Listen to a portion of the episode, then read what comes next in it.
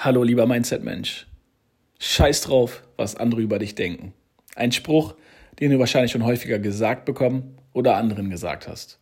In dieser Folge haben der gute Daniel und ich darüber gesprochen, warum das nicht unbedingt wahr ist. Und was Rolex-Uhren mit dem Ganzen zu tun haben, das erfährst du in dieser Folge. Aber bevor wir anfangen, erstmal ein herzliches Dankeschön an die Jule für den heutigen Jingle.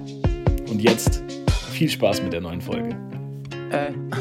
Can't go to sleep with no problems. Wake me up in the morning, say what's up when I'm boring. Never look for no parties, always look for someone like you. No, I like Mindset Gelaber, der Podcast mit den 100 Perspektiven aufs Leben. Mit Daniel Luckyman und Volkan Tava. Du bist nicht das, was du glaubst, was du bist. Du bist nicht das, was andere glauben, was du bist, sondern du bist das, was du glaubst, was andere glauben, dass du es bist.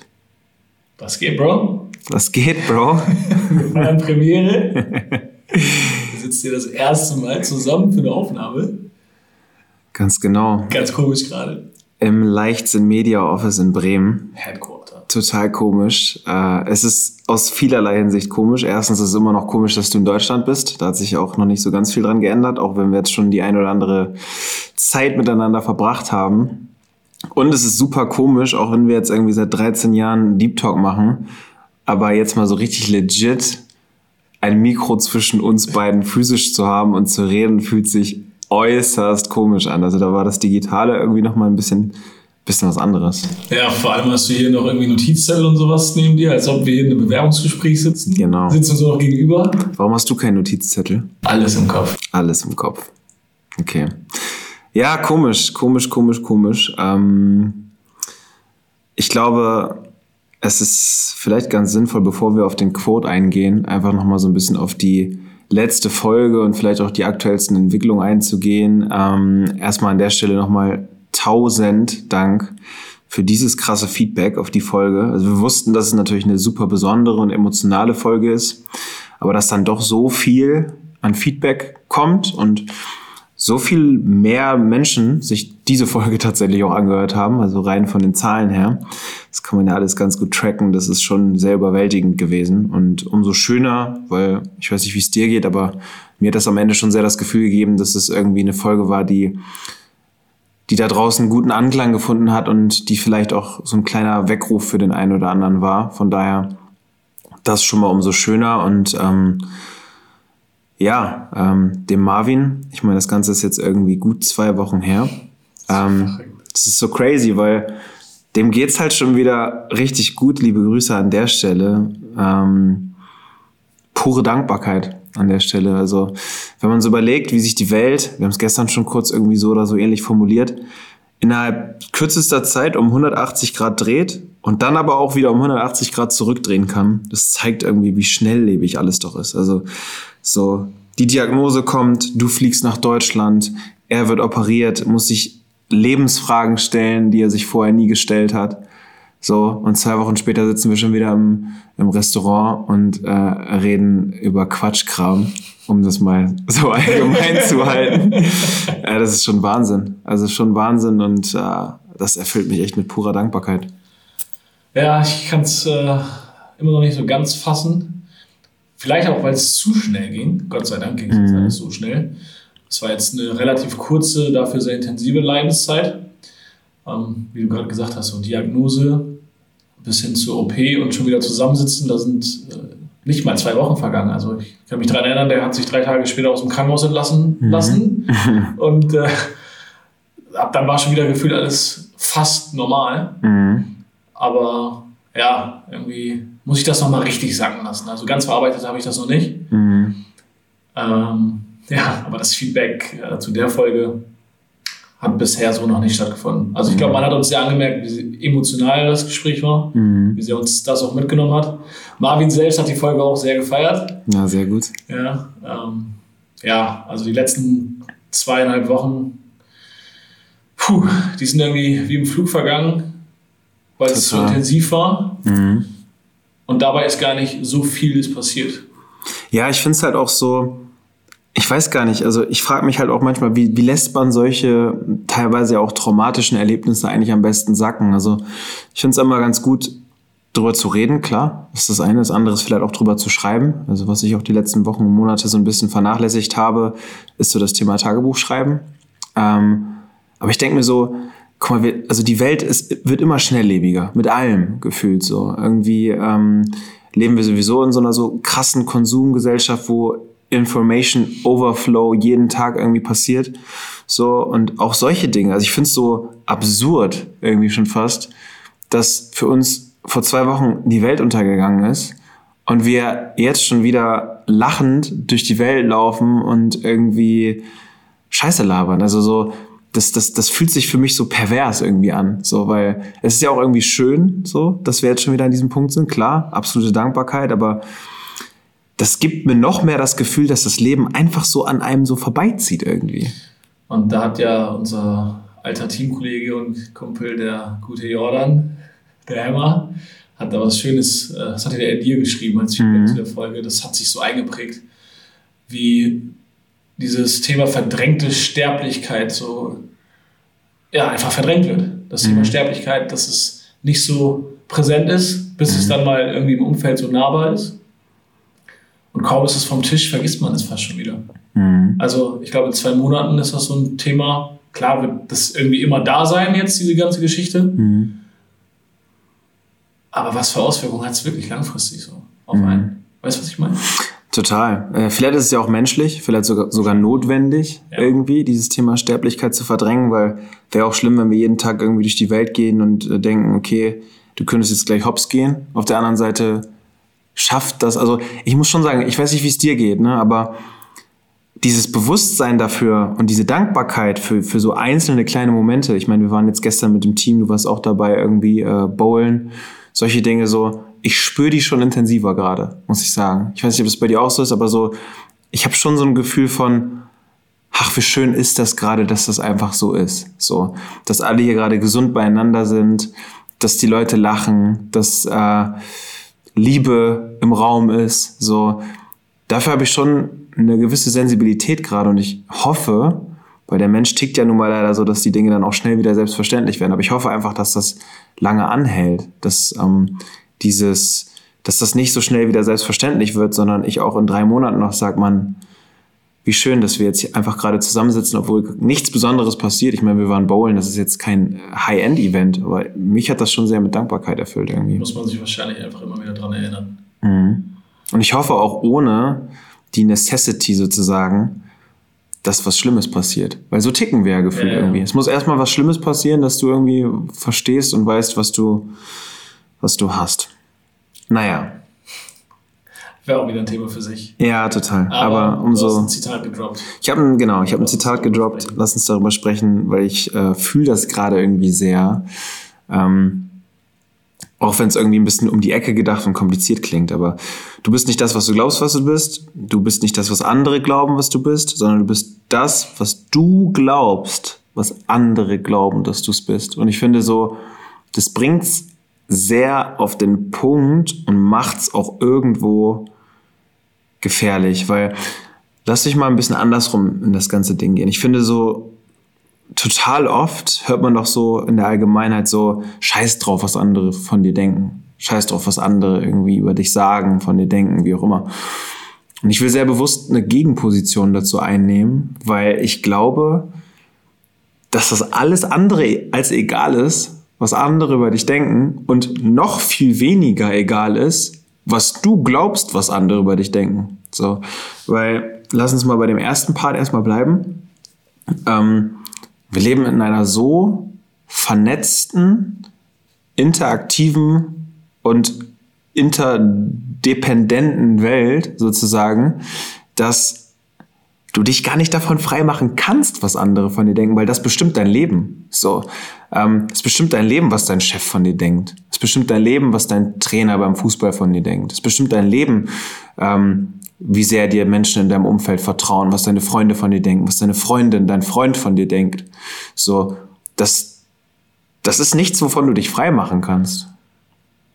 Wahrscheinlich auch niemals versuchen solltest, weil wir sind soziale Wesen und das macht es am Ende auch irgendwo aus. Also jeder braucht Dale Carnegie, wie man Freunde gewinnt, aus dem Buch, hat sich bis heute eingeprägt. Lob, Verständnis, Anerkennung. und damit einhergehend das Thema soziale Akzeptanz, irgendeine Gruppenzugehörigkeit. Das erklärt ja auch oft, das ist jetzt ein weit hergeholtes Beispiel, aber dieses Thema Gangmitgliedschaft und so weiter, mhm. dass wir einfach als soziale Wesen Menschen um uns herum brauchen und wie wir wahrgenommen werden. Was du gerade gesagt hast, wie wir denken, wahrgenommen zu werden. Mhm. Ähm, das ist faktisch einfach schon immer so gewesen. Und ich glaube, das ist so eine kleine, ich sag mal, Persönlichkeitsentwicklung, Mindset-Bubble-Gelaber, von wegen Scheiß drauf, was andere über dich denken, mhm. was eine andere Message impliziert. So im Sinne von, wenn du was machen willst, dann mach es mhm. und lass dich nicht davon abhalten, weil du meinst, dass du dafür gejudged wirst, mhm. wirst. Mhm. Aber es war immer so und es wird immer so sein, dass es eine absolut relevante Rolle für jeden Einzelnen spielt, ob bewusst oder unbewusst. Und ich glaube auch nicht, dass sich irgendjemand, der sagt, dass er darauf scheißt, was andere von ihm denken, wirklich davon freimachen kann, dass mhm. es ihm egal ist. Das glaube ich nicht. Das glaube ich auch nicht. Bis zu einem gewissen Grad, bei dem einen mehr, bei dem anderen weniger. Mhm. Was vielleicht auch damit zusammenhängt, wie stark ist das Umfeld, in dem ich schon gefangen bin. Mhm. Ob ich da irgendwie viel Support habe und weiß, ich habe meine soziale Akzeptanz mhm. und kann auf die Gruppen drumherum vielleicht ein weniger Rücksicht nehmen aber jeder hat es in einer gewissen ausgeprägten Form. Genau. Und ich glaube halt auch so, jedes Ziel, was du dir setzt, beinhaltet andere Menschen im, im, Normalfall oder die Entscheidung von anderen Menschen oder was auch immer. Das heißt, die wenigsten Ziele sind Ziele, die absolut losgelöst von jeglicher Interaktion mit anderen Menschen ist. Und es wäre doch irgendwie dumm, dann wirklich zu glauben, dass es egal ist, was jetzt jemand anders von dir denkt. Und ich finde so, man kann das Ganze immer mit so, mit so krassen Beispielen irgendwie so auf den Punkt bringen. Ähm, Thema Rolex. So. Irgendwie so ein Thema, so, ich weiß nicht, also zumindest äh, kommt das bei uns im Circle ja immer mal wieder auf. Ich weiß nicht, ob das jetzt. Thema, ja. ja ich, ich, weiß halt nicht so, ob das jetzt so ein bisschen zu prätentiös klingt, wenn man das jetzt so sagt. Aber Wörter heute raus? Krank, ne? Er ist die ganze Zeit heimlich ein bisschen am googeln, aber er schämt sich. Nein, ähm, ich, also ich bin so ein bisschen so an dem Punkt, dass ich so, also, was ich gerade dachte, wär, war so, okay, andere Leute denken sich gerade vielleicht so, Bro, die fragen sich, also was haben die bitte für Sorgen, wenn die sich solche Fragen stellen, aber ich glaube, wir stellen uns auch ganz andere Fragen und das ist halt nur eine von vielen Fragen und die ist so spannend, weil ähm, man kann jetzt ja sagen, hey, warum sollte ich mir eine Uhr für 10.000, 20.000 Euro kaufen? Super viel Geld und keine Uhr der Welt, rein vom Material und bla bla, wird das wahrscheinlich wert sein. Also vielleicht schon, aber in dem Kontext auf jeden Fall nicht. Also könnte man sich jetzt ja fragen, warum sollte man sich so eine Uhr kaufen? Gerade wenn man irgendwie, und das ist jetzt, glaube ich, so ein bisschen der springende Punkt, glaubt, dass man dadurch ein besserer Mensch ist. Weil das ist man ja faktisch nicht. Aber wovon man sich, glaube ich, nicht frei machen kann, ist, dass andere Menschen eine im Zweifel andere Wahrnehmung von dir haben, wenn du seine Uhr um den Arm trägst. Und ob du das jetzt gut findest oder nicht, ob du das jetzt irgendwie moralisch verwerflich findest oder feierst oder was auch immer, steht auf einem ganz anderen Blatt Papier. Ich bin total dabei, dass es eigentlich nicht nice ist, wenn jemand dich anguckt und du hast diese Uhr um den Arm, er dich im Zweifel anders wahrnimmt als ohne diese Uhr. Aber es ist Fakt. Es ist zumindest Fakt für eine ganze Menge an Menschen. Sicherlich nicht, bei weitem nicht für alle. Aber wenn man jetzt mal in diesem unternehmerischen Kontext zum Beispiel denkt, würde ich schon behaupten, dass da viele Menschen ein Auge für haben, das sehen und im Zweifel dir Dinge suggerieren, die sie dir ohne diese Uhr nicht suggerieren würden. Erfolg, finanziellen Erfolg, der hat schon ein bisschen was gerissen, der hat schon ein bisschen was geschafft und dadurch im Zweifel eher das Bedürfnis bekommen, mit dir zu interagieren, mit dir ins Geschäft zu kommen, dein Kunde zu werden, ähm, mit dir ins Netzwerken zu gehen, wie auch immer. So. Und jetzt ist ja die Frage, ist das dann schlecht? So, also ist das Ergebnis dann schlecht. Jetzt kann man klar sagen, will man mit solchen Leuten zu tun haben, die so oberflächlich sind, bla bla. Ja, okay, aber das bringt mich so ein bisschen zu dem nächsten Punkt. Wir leben halt nicht in einer absolut perfekt geheilten Welt, wo, da will ich gleich noch mal ein bisschen mehr was zu sagen, aber wo, wo, wo Menschen halt nicht oberflächlich sind und so weiter und so fort, sondern es gibt diese Menschen und diese Menschen sind auch in entscheidenden Positionen. Das heißt, es ist ja immer wieder die Frage, spielst du das Spiel jetzt mit, das Spiel des Lebens, mit den Regeln, die wir ja nicht aufgestellt haben? Oder bist du der Rebell, der dagegen angeht? Aber zu welchem Preis? Ich würde auch nicht unbedingt sagen, dass es oberflächlich ist. Weil du hast gerade so schön gesagt, so eine Rolex, um bei dem Beispiel zu bleiben, signalisiert und suggeriert meinem Gegenüber etwas. Jetzt im Business-Kontext, wenn er so eine Uhr trägt, dann muss er ein bisschen Geld überhaben. Das heißt, er ist anscheinend relativ erfolgreich in dem, was er tut. Und wenn ich Geschäft mache, will ich das mit jemandem machen, der auch eine gewisse, ein gewisses Erfolgsversprechen irgendwie ausstrahlt. Das gleiche ist ja, in einem überspitzten Beispiel, wenn ich mir einen Personal Trainer nehmen will, dann soll er auch nach einem Personal Trainer aussehen. Und ich glaube, wenn ich das jetzt sage, hat jeder ein bestimmtes Bild vor Augen. Und das hat sicherlich kein, also es ist kein fettleibiger Personal Trainer, mhm. weil es nicht in dieses Bild passt. Mhm. Und die Rolex ist in dem Fall meinetwegen ein durchtrainierter Personal Trainer, mhm. der den mhm. Erfolg ausstrahlt und die Kompetenz ausstrahlt. Mhm. Das kannst du auf alles andere genauso übertragen. Nur, weil es in dem Fall was Materielles annimmt, würde ich sagen, machen sich viele Leute es dann einfach, weil sie vielleicht diese Ambition einer Rolex nicht haben, vielleicht sich das selbst auch nicht zutrauen oder was auch immer. Und reden das klein, von wegen, das wäre oberflächlich. Mhm. Aber das ist es nicht. Also auch rein faktisch, wenn du es aktuell betrachtest, viele Leute, viele wohlhabende Leute stecken gerade ihr Geld in Uhren mhm. oder haben es die letzten zwei Jahre gemacht, äh, weil es wertstabil ist oder sogar gestiegen ist. Mhm. Also es, du kannst es aus so vielen Perspektiven beleuchten, dass es eine sinnvolle Investition und Anschaffung ist. Mhm. Aber in der breiten Masse würde es dieses Thema Oberflächlichkeit immer wieder annehmen. Mhm. Aber sich davon frei zu machen, weil ich könnte ja genauso sagen, ja, ich hole mir jetzt eine Rolex und wenn mich jemand deswegen als oberflächlich betrachtet, dann ist er oberflächlich. Mhm. Will ich was mit ihm zu tun haben. Ja, voll. Weil, Weil ist, er weiß ja nicht, aus welcher Ambition du dir diese Rolex jetzt genau, gekauft hast. Genau, ja. solange ich, und das hast du vor langer, langer Zeit in so einem Kontext auch schon mal gesagt, solange ich mein Selbstwertgefühl nicht von dieser Uhr abhängig mache, und ohne diese Uhr genauso mich mit mir selbst genauso wohlfühle, dann hat diese Uhr ja faktisch keinen Einfluss auf mich als Persönlichkeit und Person, sondern ich mache sie mir zunutze. Das ist dann der zugrunde liegende Gedanke hinter dem Ende des Zitats, was du gedroppt hast, von wegen, ich bin oder du bist, was du glaubst, was andere von dir denken. So mache ich es mir einfach nur zunutze, weil so ziehe ich die Power wieder in meine Hände. Ich bestimme, was du von mir denkst. Mhm. Wenn ich ein bestimmtes Bild ausstrahlen will und so wahrgenommen werden will, dann muss ich zu dieser Person werden. Mhm. Wenn ich als fitter, intelligenter, smarter, kultivierter, super aktiver Mensch wahrgenommen werden will, aber den ganzen Tag auf der Couch hänge, dann wirst du von mir genau das denken, weil du nichts anderes wahrnimmst. Mhm. Und dann werde ich es irgendwann selber auch denken. Dann war das andere nur eine Illusion. Mhm. Wenn ich das Leben aber vorlebe, dann werde ich ab einem gewissen Zeitpunkt vermuten oder glauben, dass du mich mittlerweile auch so wahrnimmst mhm. und so über mich denkst. Und dann wird es zu meiner Realität. Genau, und ich glaube, am Ende sollte man diese Dinge, ich meine, wir machen das jetzt so sehr in der Rolex fest, aber eigentlich ist die Rolex ja nur eine Metapher für so viele Dinge, wie du ja auch gerade gesagt hast. Ähm, wir sollten eine klare Abgrenzung schaffen zu, ähm, das eine ist das, was du, also ich glaube, die Rolex darf nicht zu deiner Identität werden. Mhm. Das ist so der entscheidende Punkt. Wenn du weißt, okay, am Ende ist es eigentlich nur ein Vehikel, ein Werkzeug, was auch immer, so ist alles gut. So, sobald es anfängt irgendwie, dass du dich darüber definierst, so, dein Selbstwert auch darüber definierst, wird es, glaube ich, problematisch. Aber ich glaube sowieso, am Ende des Tages hilft dir die Rolex oder das fitte Aussehen oder die tollen Klamotten, die du anhast oder was auch immer, was alles aus meiner Sicht wichtige Dinge sind, um da draußen erstmal in gewisser Art und Weise wahrgenommen zu werden, hilft dir ja sowieso nur bis zu dem Zeitpunkt, wo es dann ja doch wieder um die tiefgehenderen Dinge geht.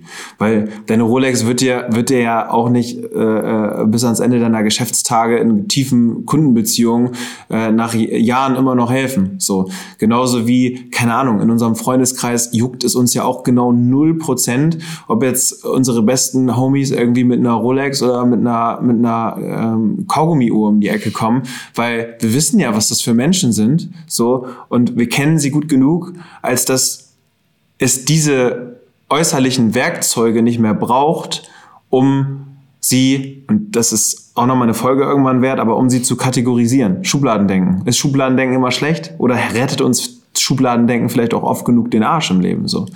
Und deswegen glaube ich halt, dass diese ganzen Dinge nicht so schlecht geredet werden sollten und auch so äußerliche äh, Erscheinungsthemen, ja, sind, die sind wichtig und ähm, helfen dir aber trotzdem ja immer nur im ersten Moment. So, wenn du super gut aussiehst und super durchtrainiert bist und hast du nicht gesehen, jetzt zum Beispiel auch im Dating-Kontext oder sonst was so, naja, also das hilft dir halt auch immer nur bis zu dem Punkt, wo du dann ins Gespräch miteinander kommst.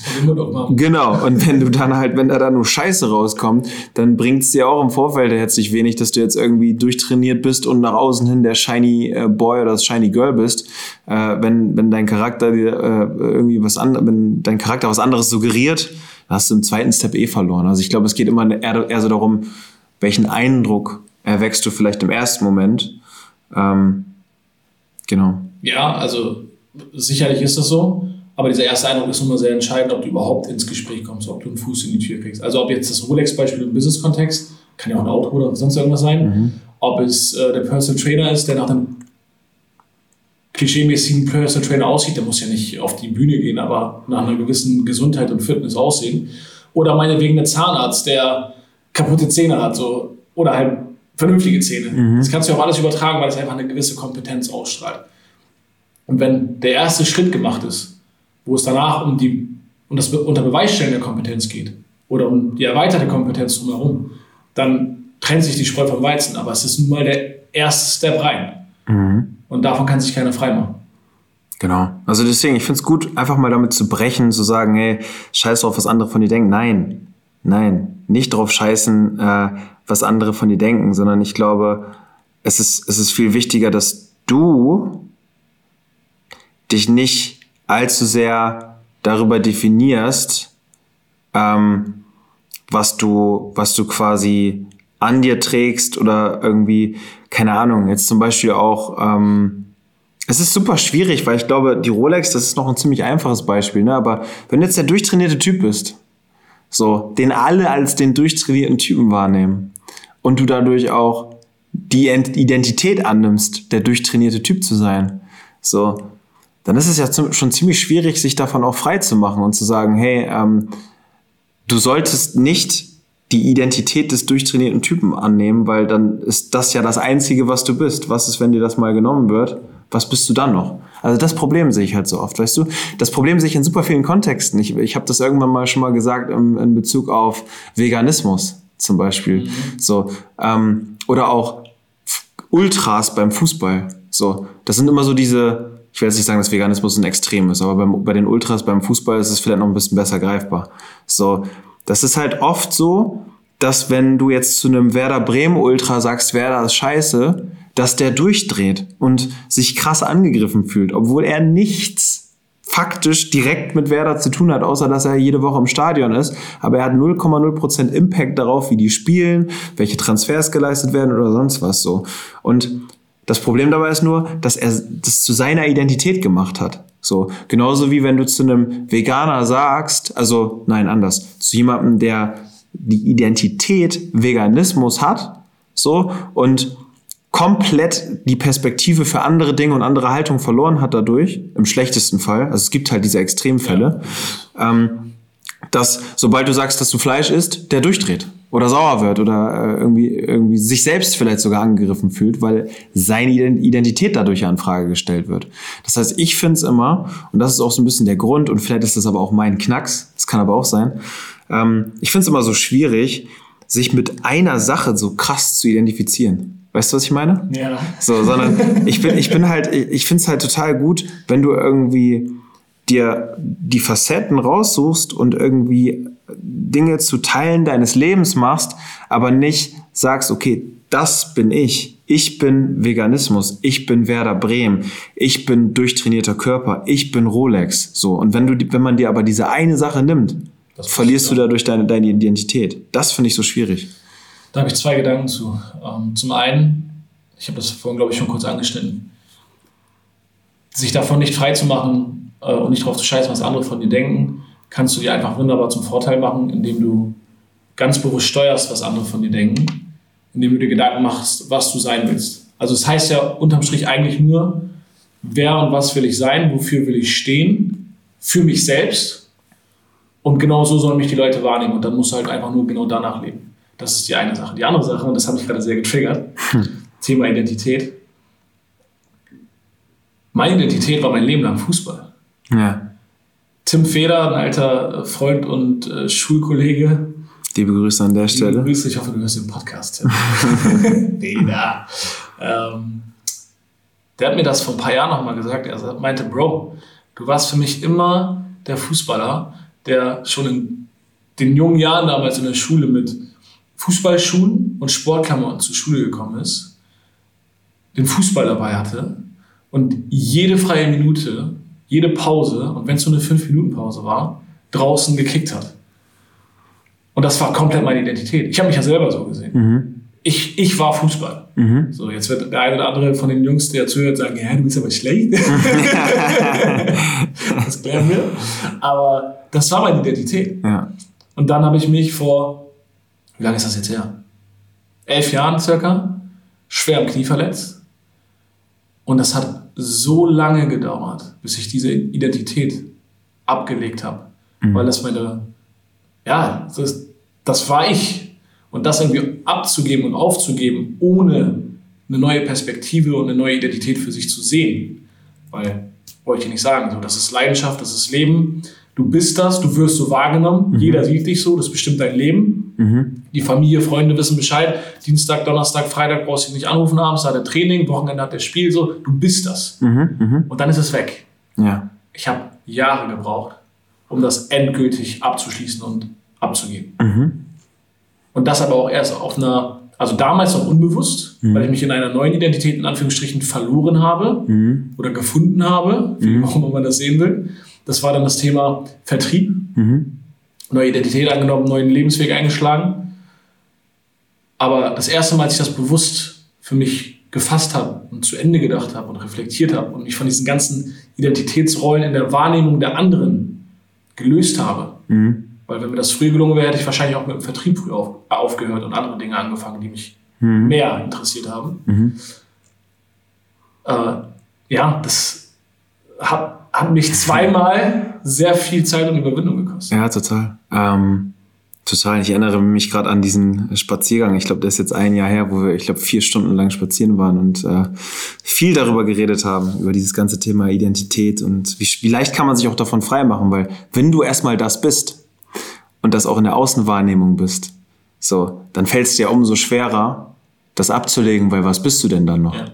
Jetzt mal unabhängig von dir selber, aber was bist du denn dann noch für andere, wenn du dich selber nur als den Fußballer siehst? Und deswegen finde ich es so gefährlich. Deswegen finde ich es so gefährlich, ähm, sich selbst zu sehr mit nur einer Sache zu identifizieren, weil ich finde das schön, weil das zeigt ja auch Leidenschaft und Co. Aber ich glaube schon, dass wir als Mensch immer so viel mehr sind als so eine, eine Facette. Selbst Fußballprofis, selbst Cristiano Ronaldo ist so viel mehr als der beste Fußballer der Welt oder zweitbeste oder war mal oder ich will hier keine Diskussion aufmachen. So, ähm, aber er wird halt als das wahrgenommen und das, das finde ich halt so, so gefährlich und dieses Fußballthema, das können glaube ich viele, da können viele zu relaten, war bei mir genau das gleiche Thema, als man dann irgendwann auch mit sich selbst ins Reine kommen musste, weil man, man wird halt kein Profi mehr, so. Das hat mich auch ganz, ganz lange gekostet, aber ich glaube, ich glaube, es ist gesünder, wenn du mehrere Identitäten annimmst und wenn du dich mit mehreren Dingen auch irgendwie identifizieren kannst als nur dieser einen Sache, weil das, das macht es gefährlich für dich, äh, dich selbst komplett zu verlieren, wenn diese eine Sache mal weg ist. Und das äh, sehe ich viel in der Gesellschaft. Das klingt jetzt so abgedroschen, aber viele Eltern, sobald sie Eltern werden, nehmen die Rolle, vor allem, ich nehme jetzt Beispiel Mutter, nehmen die Rolle der Mutter ein und das wird zu ihrer neuen Identität. Und sie vergessen, dass sie gleichzeitig Ehefrau sind.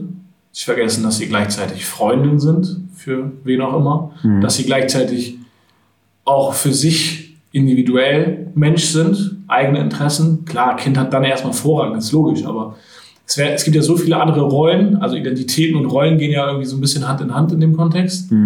Haben wir auch schon ein, zwei Mal angeschnitten, das Thema. Dass genau dort auch wieder die Gefahr besteht, dass die Identität, Mutter zu sein, das komplette Leben einnimmt, was sicherlich eine sehr, eigentlich eine wunderschöne Aufgabe im Leben ist, logischerweise.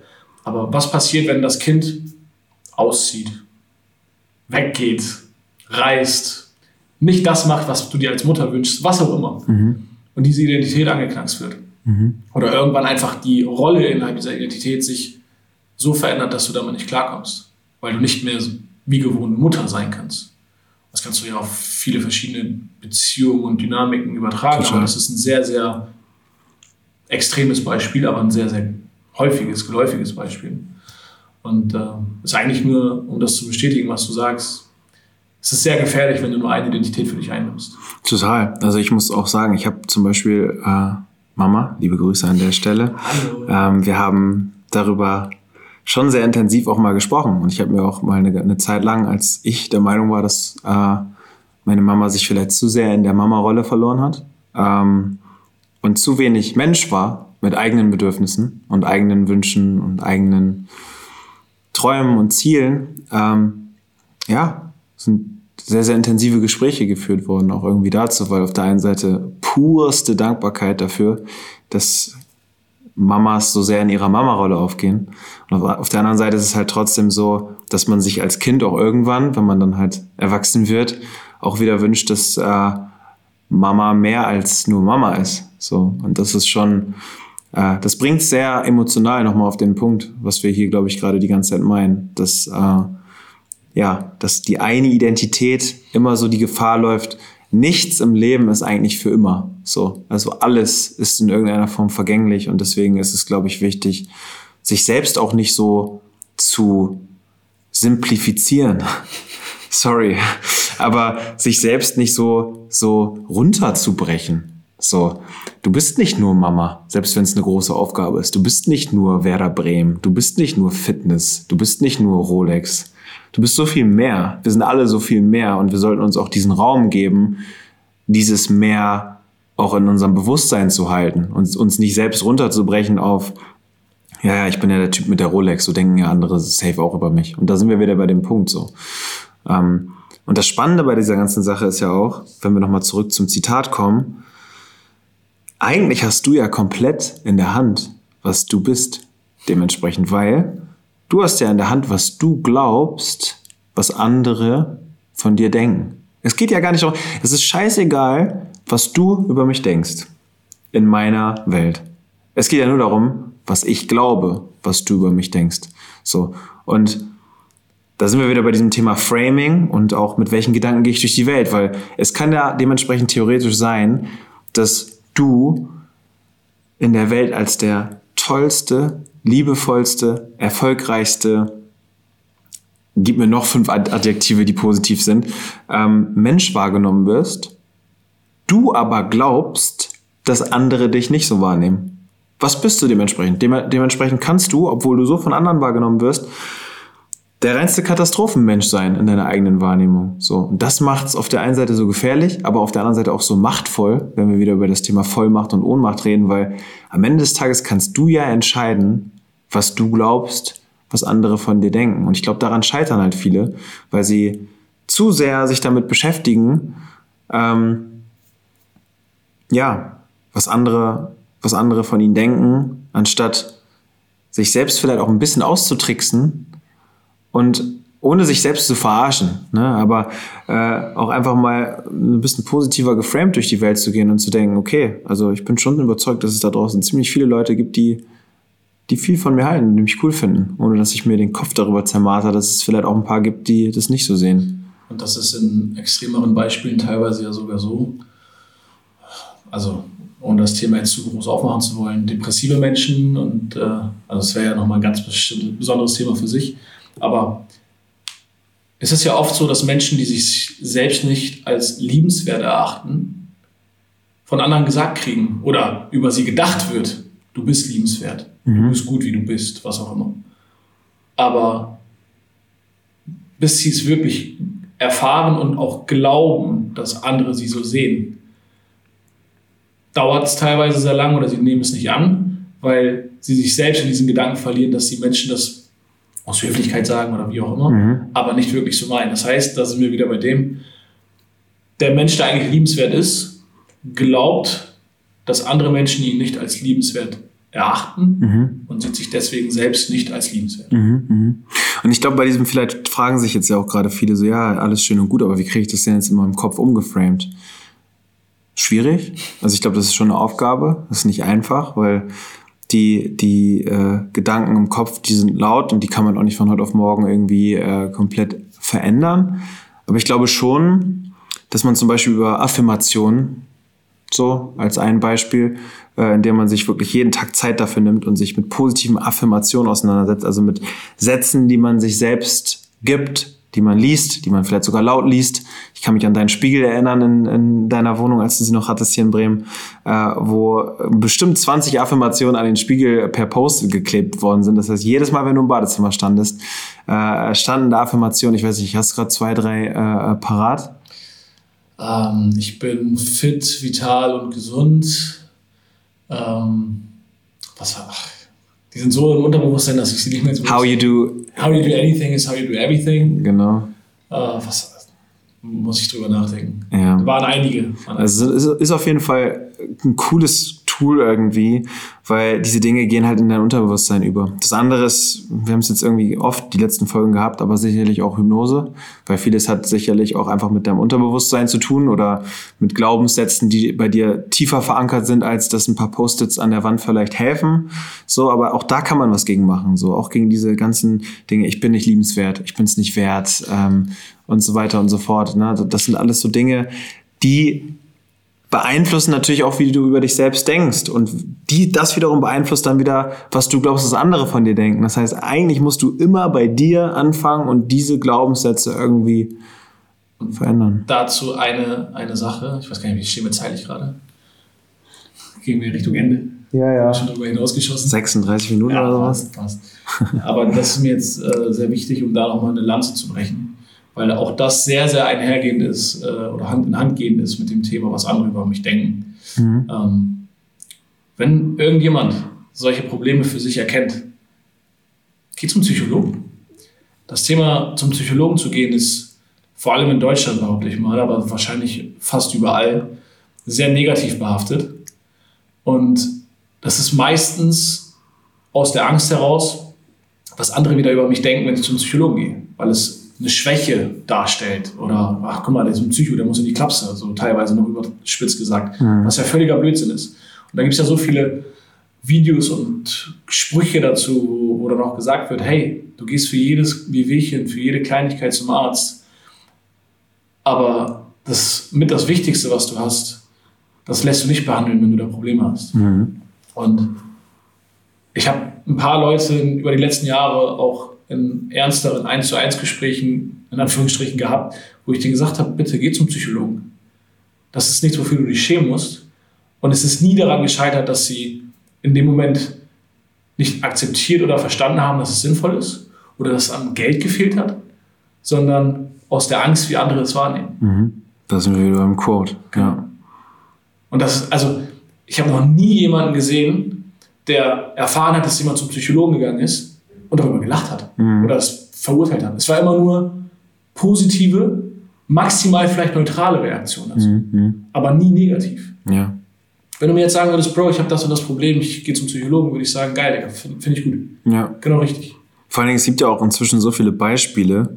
Mir würden ad hoc direkt zwei einfallen. Ich würde jetzt natürlich trotzdem keine Namen nennen, aber es ist halt so, wo ich eine wundervolle Entwicklung dadurch feststellen durfte. So in unserem engsten Umfeld, so auch in unserem Freundeskreis, so Menschen, die irgendwann wirklich so für sich auch selbst erkannt haben, so ähm, ich habe da ein Problem, so ich habe da eine Baustelle, so die dann zum Psychologen gegangen sind oder vielleicht auch heute noch hingehen, so und die sich so krass entwickelt haben, die so eine geile Entwicklungskurve hingelegt haben, so und deswegen, also nochmal cool, dass du das auch so sagst, auch wenn wir, glaube ich, beide ja nie ähm, den direkten Weg zum Psychologen eingeschlagen haben, aber uns vielleicht äh, um, um, um die Ecke mit Hypnose und all diesen Dingen, die da ja, glaube ich, schon am Ende doch recht nah dran sind, auseinandergesetzt haben. So, es ist nichts Verwerfliches daran, den Weg einzuschlagen, sondern eigentlich ist es nur ein Geschenk, ähm, was man, was man auspacken kann, wenn man, wenn man, wenn man es denn meint. Ähm, ich hatte gerade noch einen Gedanken, ähm, dieses Thema, du wirst immer auf Menschen bluten, die es nicht verdient haben, wenn du nicht die Wunden, die dir vielleicht andere Menschen zugefügt haben, für dich heilst. So. Das heißt, am Ende des Tages ist es fast schon deine Verantwortung, dich zu heilen. So. So, weil es ist kein egoistischer Gedanke, dass du dich heilen musst, sondern es ist eigentlich eher ein altruistischer Gedanke, dich heilen zu müssen. so. Ja, es ist doch aber so, oder? Also ich sag mal, ähm, am Ende des Tages ist es ja eher deine Pflicht, dich zu heilen, deines Umfeldes wegen und nicht dir selbst wegen, weil am Ende fügst du mit ungeheilten Tatsachen vor allen Dingen ja den Menschen um dich herum Schaden zu. Du blutest auf die Menschen, die es nicht verdient haben, nur weil dich vielleicht in deiner Kindheit deine Eltern unbewusst verletzt haben, vielleicht auch bewusst verletzt haben, weil dir jemand das Herz gebrochen hat oder sonst was so. Warum zum Teufel hat es jetzt jemand anders, der nichts mit deinem Herzensbruch zu tun hat, verdient, dass du ihn jetzt schlecht behandelst oder sie? So. Das heißt, es ist doch eigentlich deine Aufgabe, dich zu heilen. Also setz dich mit deiner Heilung auseinander, um, um ein größeres Geschenk für die Welt da draußen zu sein, um, um mehr Liebe nach draußen geben zu können. So. Weil ähm, es wird nie den perfekt geheilten Menschen geben. Ich habe mir das hier aufgeschrieben. Lass uns dazu irgendwann mal eine Folge machen. Der perfekt geheilte Mensch, wie würde der, der überhaupt aussehen? Weißt du, ich habe mir so gedacht, ist das überhaupt ein erstrebenswertes Szenario? Perfekt geheilt sein. Dann bist du ja ohne Flaws, ohne, ohne irgendwelche Ecken und Kanten. Das ist ja auch irgendwie blöd, oder? Aber das ist ein Thema für sich. Genau, aber es ist trotzdem irgendwie aus meiner Sicht äh, ein erstrebenswertes Ziel, selbst wenn man es nie erreicht. So, immer weiter an seiner Heilung zu arbeiten, immer weiter daran zu arbeiten, so, ähm, ja, das, äh, die, die Wunde kleiner zu machen und die Gefahr kleiner zu machen, auf andere Menschen zu bluten, die es im Zweifel nicht verdient haben, so. Was du ja sehr, sehr häufig vor allem in Beziehungen erlebst, dass jemand, keine Ahnung, jemand wurde das Herz gebrochen, nimmt die Wunden mit in die nächste Beziehung und äh, es wird toxisch ohne Ende. Mhm. Also mal ganz stumpf ausgedrückt.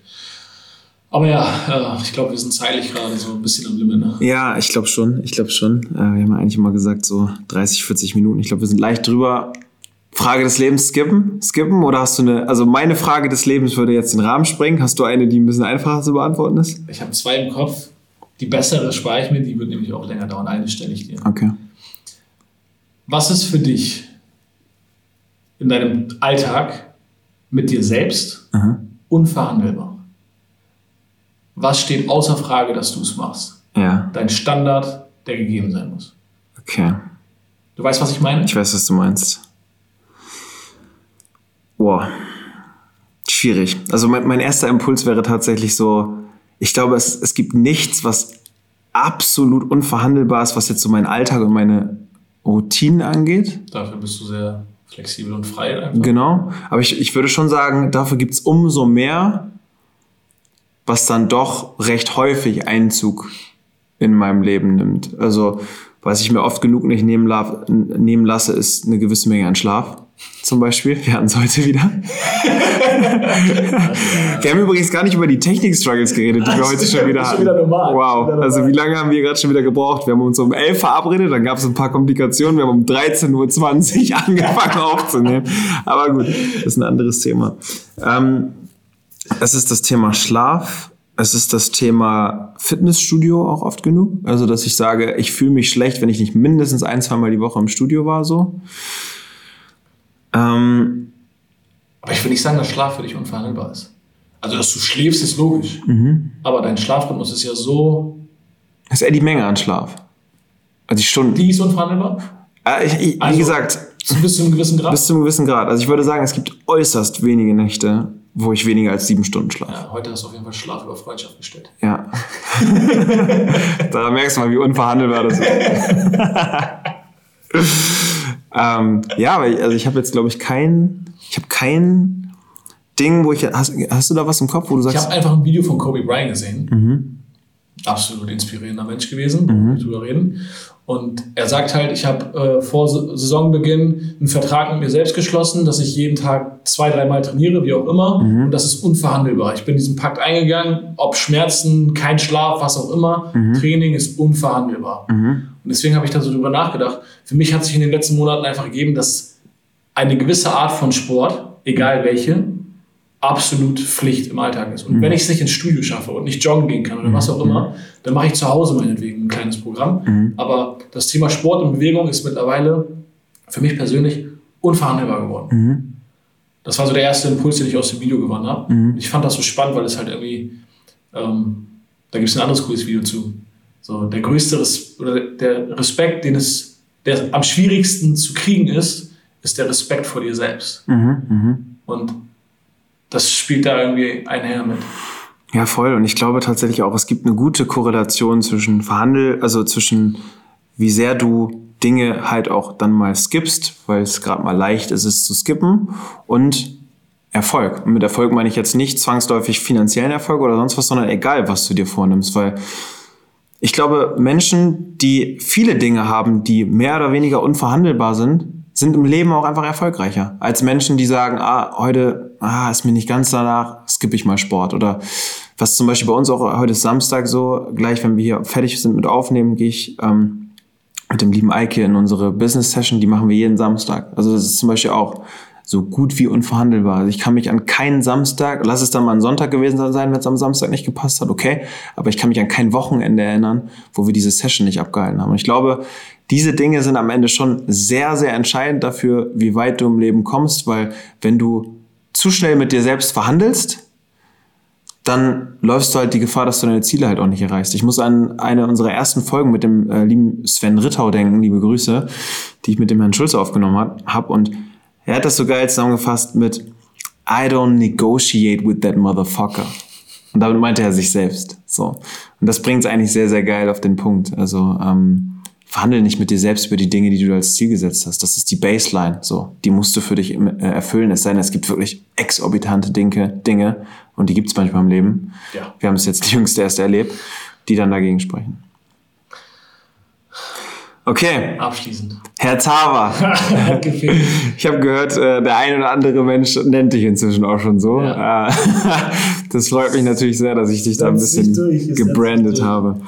In diesem Sinne, das war unsere erste Folge, äh, in der wir uns gegenüber ähm, saßen. Ich bin gespannt, ob das nochmal vom, von der Dynamik und vom Vibe her irgendwie einen anderen Eindruck gemacht hat. Also nimmt da gerne Bezug. Äh, ein bisschen überzogen heute, ähm, aber auch okay, denke ich. Ähm, wir freuen uns wie immer über jedes Feedback und ja, gehabt euch wohl. Liebe Grüße. Piano-Konzert. Perfekt. Ich freue mich drauf. Macht's, Macht's gut. Ciao. Ciao.